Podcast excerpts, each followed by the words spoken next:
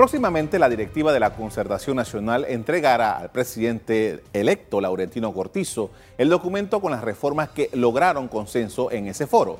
Son 40 cambios. Exploremos algunos.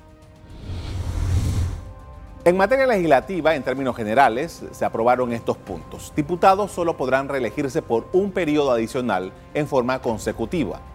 El suplente no podrá ser ni el cónyuge o pariente cercano del principal.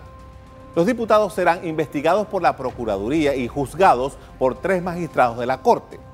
Actuará como juez de garantía un magistrado de la Sala Penal. Los diputados no podrán aceptar ningún empleo público ni privado remunerado.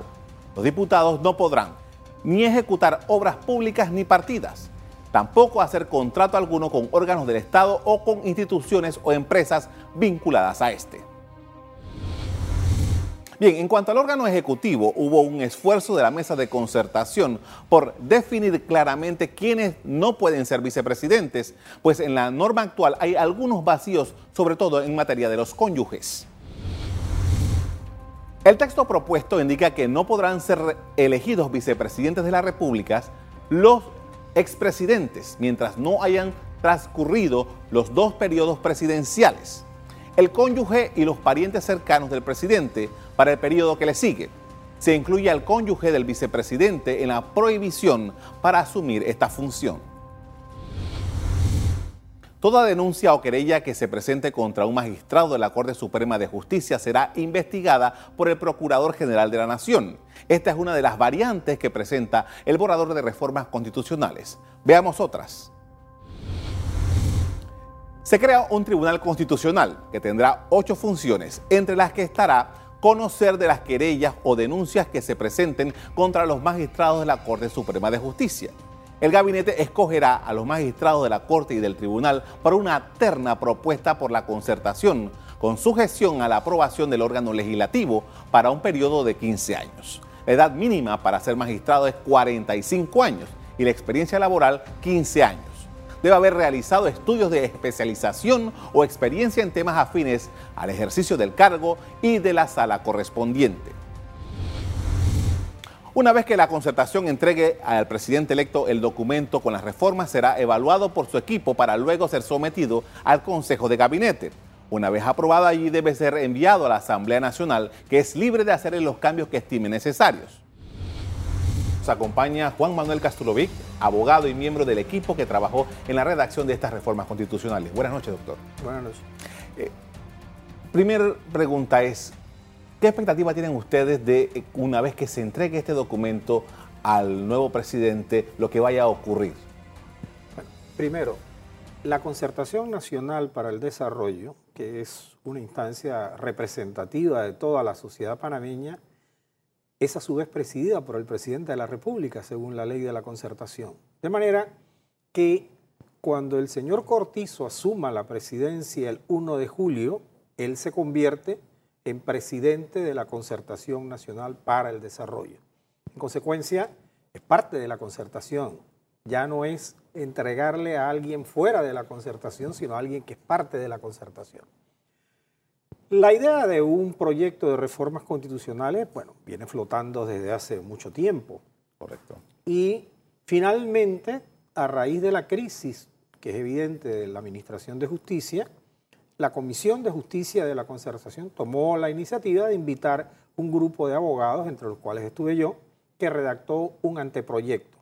Ese anteproyecto fue proyectado en la comisión respectiva, fue aprobado por el plenario de la concertación. De manera que en esta etapa ya el anteproyecto de acto constitucional es de la propiedad de la concertación, de su plenario que ya lo aprobó.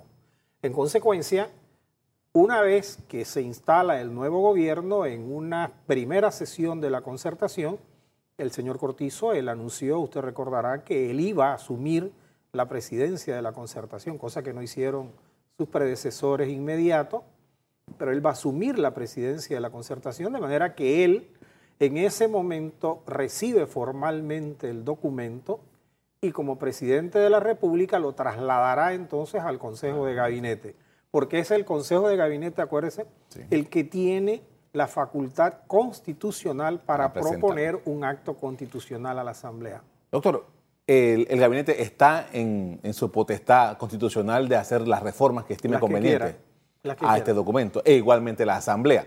Por eso le preguntaba al principio, ¿qué expectativas de lo que ustedes han logrado en consenso allí piensan que puede ocurrir de aquí a, la Asamblea? Desde luego pueden haber modificaciones. Eh, si alguna tiene fundamento, creo que sería eh, lo más razonable que tuviera un curso que se incorporara al proyecto original. El proyecto original eh, toca 40 artículos de la Constitución en total y principalmente enfocados al tema, eh, como prioridad, el tema de la justicia. Después el tema del órgano legislativo, y menos el órgano ejecutivo. El órgano ejecutivo solo en cuanto a su facultad de escoger o nombrar a los magistrados de la Corte, pero la propuesta es que sea basado en unas internas, no sea eh, una decisión abierta del Consejo de Gabinete, sino basado en las ternas que vengan de una comisión calificadora. Actual, el proyecto original creaba una comisión calificadora, que fue lo mismo que propusieron el proyecto de los notables. Los notables Bien. en la administración pasada. Correcto. Pero en el plenario de la concertación aprobaron que sea la concertación la que elabore las ternas, cosa que, eh, viéndolo desde un punto de vista práctico, lo veo poco viable, porque una organización que tiene 22 sectores representados y cada uno de esos sectores puede comprender a su vez otras organizaciones, porque son sectores cúpula como el CONEP y el CONATO, eh, las organizaciones cívicas, por ejemplo, las universidades. los partidos políticos. Los partidos políticos están ahí. Entonces, ¿cómo se va a compaginar todos estos intereses para producir una terna dentro del plenario de la concertación? Yo lo veo bastante difícil. Por eso yo presumo que algo que puede eh, ser reformado en el Consejo de Gabinete quizás sería, o en la Asamblea eventualmente, sería eh, el mecanismo de cómo escoger las ternas. Ahora que estamos hablando ya de lo que, eh, lo que se ha reformado en los artículos, me llamó mucho la atención el tema de la aclaración que han hecho, y que me parece muy oportuna por todos los hechos que se han dado anteriormente, de que los cónyuges del presidente de la República, los vicepresidentes de la República, no puedan ser candidatos inmediatamente en el periodo inmediatamente posterior. Usted recordará que la señora Martinelli fue candidata eh, y después la Corte declaró que esa candidatura era inconstitucional. Desde el punto de vista del derecho civil, los cónyuges no son parientes. Así es. No son parientes, eh, porque eso es una unión libre que se hace y se puede deshacer, de manera que están relacionados por, una, por un acto de voluntad de las personas que se deciden casarse, pero no son legalmente parientes. Ahora se va directamente a mencionar, en vez superando y dentro de la línea de lo que marcó el fallo de la, Corte Suprema, ahora específicamente se excluye la posibilidad de que los parientes dentro de los grados de consanguinidad tradicionales, pero además específicamente se menciona al cónyuge. Doctor, hay, un tema que a mí me, puso a pensar un poco y es el tema del Tribunal Constitucional. Eh, esto se, hace rato se está manejando de la necesidad de que la democracia panameña tenga un tribunal de este tipo. Pero se está hablando de que se va a nombrar cinco magistrados. Una vez que se presente la, la, o que se apruebe eventualmente este proyecto de, de reformas, cómo se designan estos cinco. Eh, digo, está la forma que la propia constitución establece o la reforma, pero le tocará al presidente Cortizo nombrar a los cinco, ¿cómo se va a hacer? Los primeros magistrados del Tribunal Constitucional se nombrarán todos de una sola vez, pero con periodos escalonados, porque después vendría la sucesión, cuando se toque reemplazar, entonces se reemplazarán en el orden en que vayan venciendo sus periodos. Si finalmente el periodo se establece en 15 años, un magistrado sería nombrado por 5, otro por 10 y otro por 15. De manera que después las rotaciones serían, se estarían dando como se dan en la Corte Suprema de Justicia. En la Corte actualmente cada dos años se renueva eh, dos magistrados. En el Tribunal Constitucional si se, son cinco magistrados, perdón, habría que corregirse, tendría que ser más o menos uno por tres, uno por seis, uno por nueve, otro por doce y otro por quince, para que después irlos reemplazando. Doctor, hay un, hay un elemento también que, que es de suma preocupación y que ha estado en la palestra pública por mucho tiempo y es el tema de quién juzga a quién, en el caso de los diputados y los magistrados.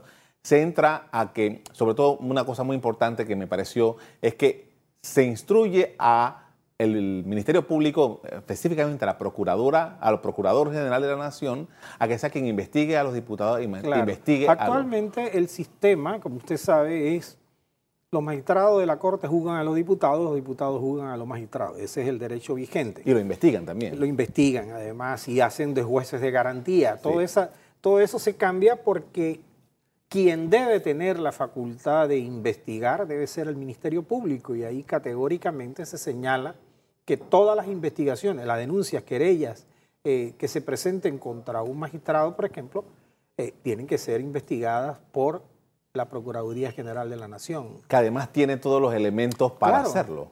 Claro, y es que así debe ser. Eh, el otro se convertía en un juicio político. Eh, eh, consideraciones políticas finalmente eran las que intervenían para decidir si había investigación, si no había investigación, si había condena o no había condena. Yo creo que eso es anormal en un sistema jurídico que trata de ser verdaderamente ajustado a derecho y democrático. Por eso darle la facultad al Ministerio Público es lo que corresponde.